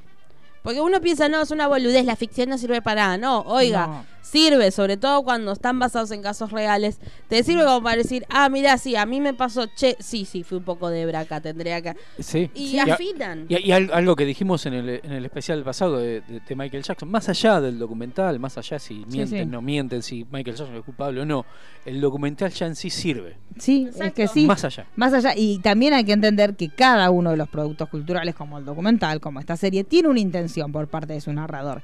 Entonces, por ahí, en la discusión de yo lo hubiera puesto, yo lo hubiera sacado, yo lo hubiera sumado, yo lo hubiera. No, pues la intención, me parece en los dos casos, es darle voz a las víctimas. Entonces, en este caso, lo que quiso hacer Debra, a través del periodista de Los Angeles Times y a través después de Bravo con la serie, era contar su historia y tratar de que a otras mujeres no les pase. Obviamente no les va a pasar con la misma persona, pero sí les puede pasar con otra. Entonces, desde ese lugar hay un patrón de conducta que es tristísimo, pero es, es tristísimo y es útil que sea muy común. Porque por un lado es triste que los tipos actúen de esa manera, pero por otro lado, al ser común y al tener una estructura de pensamiento normal, vos la podés desgranar y podés usarlo para vos, para entender qué te está pasando a vos en la relación que tenés ahora. Ya, digamos, ya hay una cosa que con, con- con- con los últimos casos que hubo en la televisión argentina que se habla y hablan de la posición de la mujer y la actitud del hombre y que se está hablando mucho de que esto está pasando en Estados Unidos, que ya no hay reuniones de un hombre y una mujer en una oficina en una, eh, solos. Claro. Digamos, hay un montón de cosas, desde lo que sea, desde el, desde el terror a que te Sí, o sea, es un paso, ahora es un paso intermedio que es medio Exacto. estúpido. Ahora, o sea, la realidad también es esta. Nosotros, o sea, lo, lo que uno apunta es que los tipos dejen de violar a Exacto. las mujeres, no a que no puedan reunirse. Exacto. Pero mientras siguen teniendo esa mentalidad de violadores, es preferible que no se reúnan Exacto. uno a uno. Es lo que decimos siempre cuando Sí, no, es lo que pasó de- en, en una charla familiar de eh, un familiar hombre hablando de que hoy por hoy tenía que tener cuidado hasta en un ascensor, pues no sabías, y respuesta de madre, porque madre va para Sí. el- la misma fila de, bueno, es el mismo miedo que sentimos toda la vida Exacto. nosotros. Dije, Claro. ¡ay, de ahí vengo! Claro. Entonces, Claro. ¿Qué está pasando eso? La O sea, realidad el- es esa, o sea, no es, no es que Digamos, uno... lo que está pasando es eso. El tema es que al ser una instancia de quiebre de paradigma, se notan más los que se rehusan. Entonces cae el, ahora no se puede hacer nada, no se puede levantar minas. Ay, no, a mí no me representan. Digamos, tiene que ver con, con esa ruptura de digamos, con ese quiebre que, como le pasó nada que ver, pero a Galileo que lo persigan para matarlo. Digamos, son instancias de quiebre que algunos logran eh, por los Entender el recursos, proceso y por la otros se sienten empatía, por violentados. entender, y exacto, y otros es Claro, si, y si bueno, vos- intentan hacer una carrera política. Pero ese es otro detalle y tema. otro capítulo Pero bueno, para si otro vos- momento. Vos vas por la calle caminando y tenés miedo que te maten y el otro, el, el reclamo del otro es no puedo decir un piropo, bueno, vamos entendiendo, Sí. me parece dónde está lo importante. O sea, está bien, Roberto, si querés decir un piropo, querés decir un piropo, decir un piropo. Si para vos lo importante es eso, está bien. Pero es entendible que ahora es un momento mu- hermosísimo de construcción y de deconstrucción de un montón de paradigmas que sí, va a haber gente que le va a molestar en pavadas. Este, que también para mí es lo mismo que si discutimos si son buenas o no son buenas las actuaciones. Bueno, podés discutir eso, sí, podés discutir si la fotografía es buena, si la fotografía es mala, si la dirección de actores es pero buena. la, la- pero la no es el intención de la serie es, Es otro. otro. Es otro. Es otro. Entonces es más interesante que te vayas por otro lado y que nutras por ahí las falencias que tiene la actuación de los actores con escucharte el podcast, con leerte las notas. Por Entonces, eso cuando se estrenó la serie se, estre- se estrenó en paralelo el documental. Claro, sí. Exacto. Sí, Las- sí, sí, cosas sí. juntas, Sí, es o que sea- de hecho nos pasó lo mismo con Ted. Bundy, o sea que también presentaron en- por un lado la serie y por otro lado es la A todo época. esto, sí. Netflix y los derechos, ¿qué pasa ¿Eh? con Ted Bundy? Sí, Pero no se ahora. estrenó allá, me parece todavía. No, me parece que ya, pronto vamos ¿Ya a tener está? noticias. Ah, Yo creo que vamos a tener Y noticias. porque prontitas. primero Porque- deberá estrenarse Hasta- Y después baja. y después baja. Bueno, ya acá está la gente Sí, de... ya está la gente de. Bueno, yo me voy, chicos. Ustedes siguen todos Sí, iguales. sí, sí. Nosotros Yo me vamos acá Ustedes siguen todos iguales. Eh, la semana que viene vamos con un especial que no lo hicimos esta semana porque ya habíamos prometido Sí. el Dillon, pero la- el nivel de manija Sí. es eh, Dumbo. Sí, Dumbo, porque vamos a desenmascarar la verdadera historia de Dumbo. Porque es una cosa, de- una cosa que no se puede creer. Más allá que a todos Yo nos gustó. solamente voy a pedir que hay una canción que no pasen porque puedo llegar a llorar en vivo. Como lag. ¿Cuál? Sí, la, La de la escena Fire. de la madre. Sí, si la sí, pasan, yo puedo llegar a ponerme a llorar. eh, Be Mine. Sí. Baby Be Mine. Sí, Ba- un hermosor. Un hermosor. sí, sí. Ese usted que es muy, muy Beatle, no, es totalmente Beatle. Sí, canción, sí, la versión, la versión. Yo ¿lo ya escuchó con esa La de Arcade Fire es, totalmente ¿Escuchó Beatle. el disco de Brian Wilson al final? No, ¿No? No, no estuve. No, No. estuve. Le, falló los deberes, sí, estuve, estuve, estuve. Después se lo, se lo mando. Man- sí, me lo había pasado. ¿Se lo había pasado? Me lo había pasado, sí, sí, sí. Eh, La, semana versión- que viene vamos a contar la verdadera Sí. historia de Dumbo. Hasta el nombre de Dumbo, chicos, que nunca lo habíamos Sí. pensado. ¿Qué lo parió? Siempre Y- yo pensé que era un nombre tierno, ahora pienso, No, no, no. chicos. Bueno, en ese disco la versión del tema también está Sí, muy y no sé si vieron que los este, que están a favor del circo con animales están la Sí, película. están enloquecidos. Pedazo de pavo. Yo primero lo leí y dije, ay, ¿qué estoy, tengo que estar en contra o a favor? Porque es medio confuso el posteo que hicieron. Este, Yo cuando apenas vi dije, Claro. porque ¿se acuerdan mismo. cuando pasó buscando a Nemo? Sí. Que cuando se estrenó buscando a Dory, salieron, creo que fue incluso mismo de Pixar o de Disney, o no me acuerdo quién, a pedir que no se compre la especie de pez. Sí. Porque cuando se estrenó buscando a Nemo, no sé, se compraron Todo el mundo 7.800 pez pez payaso. Bueno, yo dije, bueno, debe ser la gente Yo que no quiere que eso. compren elefantes. No sé quién iba a comprar un elefante. Yo. No, yo yo, si lo adopto. plata, yo si me lo cruzo, me lo adopto. Yo me lo llevo a casa. Si no lo voy a dejar en la elefante, calle. un elefante bonsai que le corta las uñas y se me queda chico, como si eh, sí, ya me Si lo ves, ya. vas caminando por la calle y te encontrás un elefante atado, ¿no te lo llevas? Obvio, y yo sí me lo Pero llevo. lo que yo les recomiendo es que miren no videos. entra en el patio, pero No, bueno. Miren videos de elefantes. Los elefantes, de verdad, Igual son a la mí, cosa más más, allá de hermosa Dumbo, de la es que a creación. mí lo que me pasa es que más allá de Dumbo, de animales salvajes, el elefante está dentro de uno de Sí. mis favoritos por una cuestión de cómo viven, viste que son muy muy hermanados, son muy Familiares. familiar, digamos, cuando una elefanta son tiene un hijo, y todos cuidan el hijo, Sí. son muy, aparte memoriosos. A mí, Sí. a mí me pasó con Como esto. Mirta. No es que sean rencorosos. Sí, no. son memoriosos. Los elefantes son, Son memoriosos. memoriosos. A mí, a mí me pasó con esto, con esto cerramos, pues Sí. ya se están instalando. Ya Sí, porque el intenso es así. El Ya me extraña que no haya venido antes, la verdad. Eh, situación en el zoológico, Sí. trabajando para mi padre, yo era camarógrafo en ese momento. Sí. Me llamamos al zoológico, no sé qué pasa en el zoológico, había que hacer una nota y bueno, y recorrer los diferentes lugares donde están los animalitos. Me toca filmar a los elefantes. Sí. Me, me agarro de la, de la, de la De la baranda trompa, sí. para Ah, pensé que de la trompa del Que elefante. era No, la no, no. época que el zoológico no tenía jaula. La que época de tenía- Sofovich. la época de Sofovich. Sofovich. Ahí. Me agarro de la baranda para, porque yo estaba con la cámara, que las cámaras de esa época Sí. eran estudios de televisión portátiles, Sí, sí. digamos. Usted no se caía de casualidad para adelante. Exacto. El elefante a lo lejos me ve y en- viene corriendo a Ay, no, flor de alto linda, cagazo. Que no, largué porque todo yo ahora me acuerdo que el zoológico le tenía mucho miedo a la de los leones. ¿Se Sí. acuerdan? Porque no había reja. No. Había como un coso y estaban. Sí. Y ¿Y vos cuál decías, fue el que se.? un niño. ¿Se acuerda usted que en el de Luján, el, el, de Luján, el, de... el y creo que fue un oso. Sí, que se comió, fue un oso. Se comió Chico. Después no hubo más osos, hubo leones. Yo fui. Bueno, pero hoy por ejemplo yo posté un videito, no sé si ustedes lo vieron en la cuenta de Ponzo, sí, de los dos elefantes. Una angustia, chico. Y al final después me quedé leyendo, pues a ver, vamos primero a chequear antes de subirlo si esto no tuvo un final fluctuoso. Y era que los elefantes, los elefantitos bebés, a veces le pasa que se cansan y se echan. Así se tiran y no quieren caminar más. Entonces la madre fue tipo, dale, levantate, levántate, lo empezó a sacudir y ahí fue donde lo entonces yo tengo un elefante. Tenemos. Usted tiene un viejo y un elefante adentro. Con, aparte, eh, no, pero tengo un elefante con forma de, perro, porque es muy así. Claro. Cuando vos lo querés sacar a pasear, él va hasta la esquina y se te echa. Claro. Y decís, dale. Pero uno ve, Y no. yo vi ese video y dije, este pibe la queda, porque me pareció que estaba teniendo como una CB el elefantito. Pero no, era que... Ese vean- caprichito. Busquen caprichito. videos de elefantes bebés, son la cosa más... más. Hay uno que ah, fue muy conocido el año pasado, que empieza a dar vuelta y se marea y se cae. Sí. Entonces, ese es maravilloso. Así que eh, muy, todo muy lindo con Disney, pero digamos tampoco, o sea, son, un- son adorables ellos, los Sí. animales. Pero la semana que viene vamos a hacer... Vamos a hablar. Vamos a hacer el, el archivo Especial oculto de, Eh, sí, de vamos a hacer el venturazo. Vamos a venir como aventura el especial de los elefantes. Secretos verdaderos. Secretos Dumbo. verdaderos Dumbo. Y Y vamos a venir contar con las verdaderas rarezas de Dumbo. Sí, sí, eso. Vamos a decir todo, no, no pavaditas, como Exacto. los datos que tiran por ahí. Y vamos también a hablar de Great Showman porque se tiene que hablar, chicos. Y Sí. es muy de ese, ese hombre, Hugh Jackman, que me perdone, yo no quiero que salga la segunda película porque más me entero de lo que fue P.T. Barnum y más me indigno. Sí. Así que, bueno, la semana que viene Bueno, vamos a tener tarea eso, para chicos. semana que viene. Sí. Así bueno, mi nombre es Mariano Core, arroba mcore71. Mi nombre es Marisa Cariolo, arroba Cariolita. Mi nombre es Daniela Faileas, arroba Dani Faileas. Hasta la semana que viene.